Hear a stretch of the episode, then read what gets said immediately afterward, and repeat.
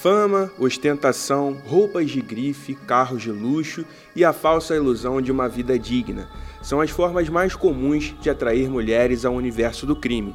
Dados divulgados pelo Departamento Penitenciário Nacional, o DEPEN, revelam que nos últimos 20 anos, o número de pessoas do sexo feminino reclusas em presídios espalhados por todo o país aumentou 560%. Esse recrutamento pelo tráfico ele pode se dar em função da miséria, das dificuldades financeiras que as mulheres das comunidades passam, principalmente as mulheres negras, que são a maioria nas comunidades, e também você vai ver uma grande parcela de mulheres que são detidas tentando entrar em presídios com drogas, armas e celulares, é, fazendo, cometendo esse crime é, por questões emocionais, porque são apaixonadas pelo preso, porque são mulheres do preso, parentes, mãe, filha, irmã. Geralmente, nesse caso, a mulher ela age sobre a, o vínculo emocional que ela mantém com o preso a fala que acabamos de ouvir é do especialista em segurança pública José Ricardo Bandeira, da UERJ. E temos um alerta: no final de 2020, quase 37 mil mulheres já constavam no sistema carcerário, um número bem maior às 5.601 existentes nos anos 2000. Mas quem são essas mulheres e por que elas se aventuram em sonhos tão arriscados e destinos terríveis? O Infocast mostra o cenário completo e para este episódio, convidei o repórter Alain Emiliano. Ele fez uma pesquisa aprofundada sobre o assunto e vai contar pra gente. Olá, Alain. Oi, Ezequiel. Olá, ouvinte. É isso mesmo. Durante a apuração da matéria que saiu nesta semana, eu conversei com uma ex-detenta de 27 anos. Ela viveu uma relação amorosa com um criminoso da comunidade da viúva em São Gonçalo e acabou presa em 2015. Desde então, ela teve que trocar a vida de luxo e ostentação pela miséria de um presídio em Bangu, na zona oeste do Rio. É sobre tudo isso que vamos falar hoje aqui. Eu sou Ezequiel Manhães. E eu sou o Alain Emiliano. Olha, Ezequiel, existem diversos fatores que contribuem para esclarecer o fenômeno da migração de mulheres para o crime organizado. Não tem um ponto específico, isso quem diz não sou eu, mas o sociólogo Rafael Melo, da Universidade Federal do Rio de Janeiro. Ele, que estuda as relações humanas e os diferentes grupos que formam a sociedade, separou um tempo para falar com a gente. Vamos ouvir?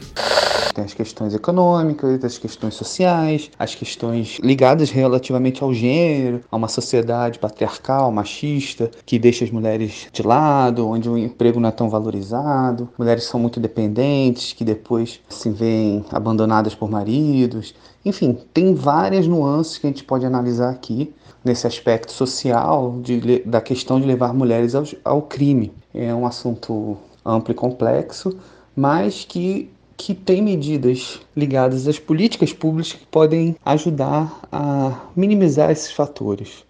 Muito interessante os pontos né, colocados pelo Rafael. E olha, os incentivos ao emprego, à educação, à assistência, desde políticas públicas que visem a educação sexual ainda na adolescência, até políticas de empoderamento, né, de conhecimento dos direitos, também podem contribuir muito para melhorias nesses índices na visão do sociólogo aí, conforme essa conversa que nós tivemos também no off, nela. Né, Isso mesmo, Ezequiel. Agora eu trago verdade.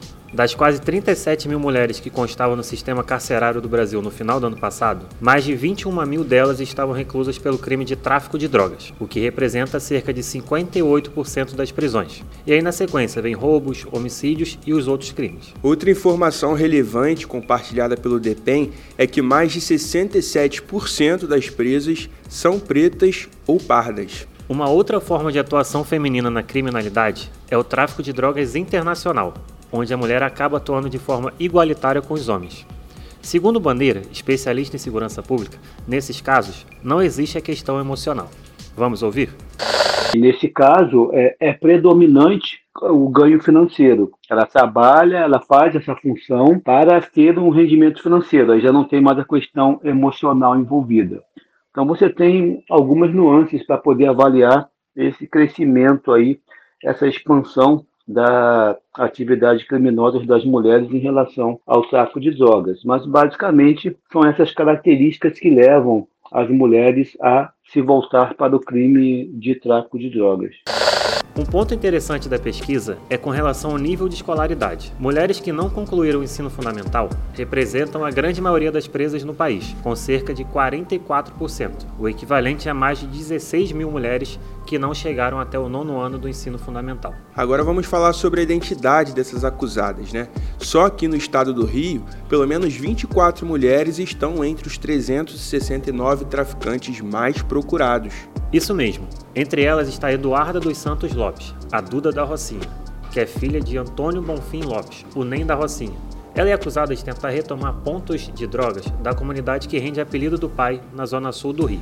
Outras mulheres procuradas pela polícia são Amanda Oliveira de Almeida, a chefinha, e Richelle da Silva Neres, a chefona, sogra e nora que integram uma das maiores organizações criminosas da Baixada Fluminense. E aí, já do lado de cá, no leste metropolitano, cinco mulheres são procuradas pela polícia em São Gonçalo, Niterói e também Itaburaí.